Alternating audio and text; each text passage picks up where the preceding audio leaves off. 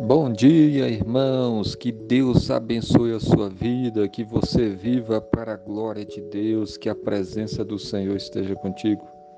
A palavra de Deus no Salmo 18, versículo 1 diz assim: Eu te amo, ó Senhor, força minha. Amém. Este versículo é uma declaração de amor. Aqui está o salmista Davi dizendo que amava a Deus. Ele diz: Eu te amo, ó Senhor, força minha. Ele reconhecia Deus como sendo a sua força. E aqui ele declara o seu amor: Eu te amo.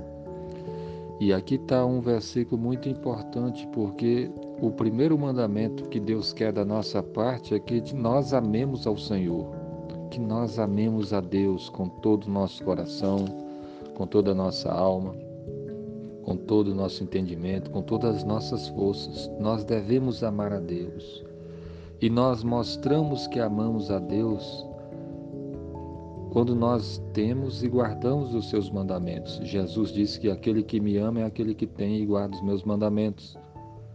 E devemos fazer isso, viver uma vida então de amor a Deus, um amor de obediência, um amor que envolve o nosso coração, um amor por Deus que envolve a nossa, nossa vida, de nós buscarmos fazer aquilo que agrada ao Senhor, de nós buscarmos servir a Ele com todo o nosso coração. E é importante também que nós declaremos com os nossos lábios que nós amamos o Senhor, que Ele é a nossa força, que Ele é o nosso Senhor, que Ele é o nosso Salvador, que a nossa vida pertence a Ele. Então, que você ame a Deus, que você declare o seu amor por Deus, que você viva em amor a Deus, em obediência à Sua palavra.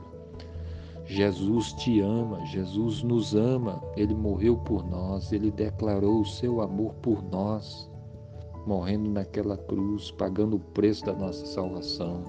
E agora nós devemos responder ao amor que Deus tem por nós, vivendo uma vida de amor por Deus se arrependa dos seus pecados, confesse os seus pecados, peça perdão a Deus e ame a Deus e mostre que ama a Deus e vive em obediência a Deus por amor ao Senhor. Você tem mostrado uma vida de amor a Deus, você ama a Deus, você ama mais a Deus do que a si mesmo, você ama mais a Deus do que a todas as outras pessoas ou as outras coisas. Você ama a Deus acima de tudo? Essas são perguntas muito importantes para nós pensarmos. Deus quer que você o ame, então ame o Senhor. Ame a Deus com todo o seu coração, com toda a sua alma, com todo o seu entendimento, com todas as suas forças. Que você também possa dizer, como Davi aqui diz: Eu te amo, ó Senhor, força minha. Amém.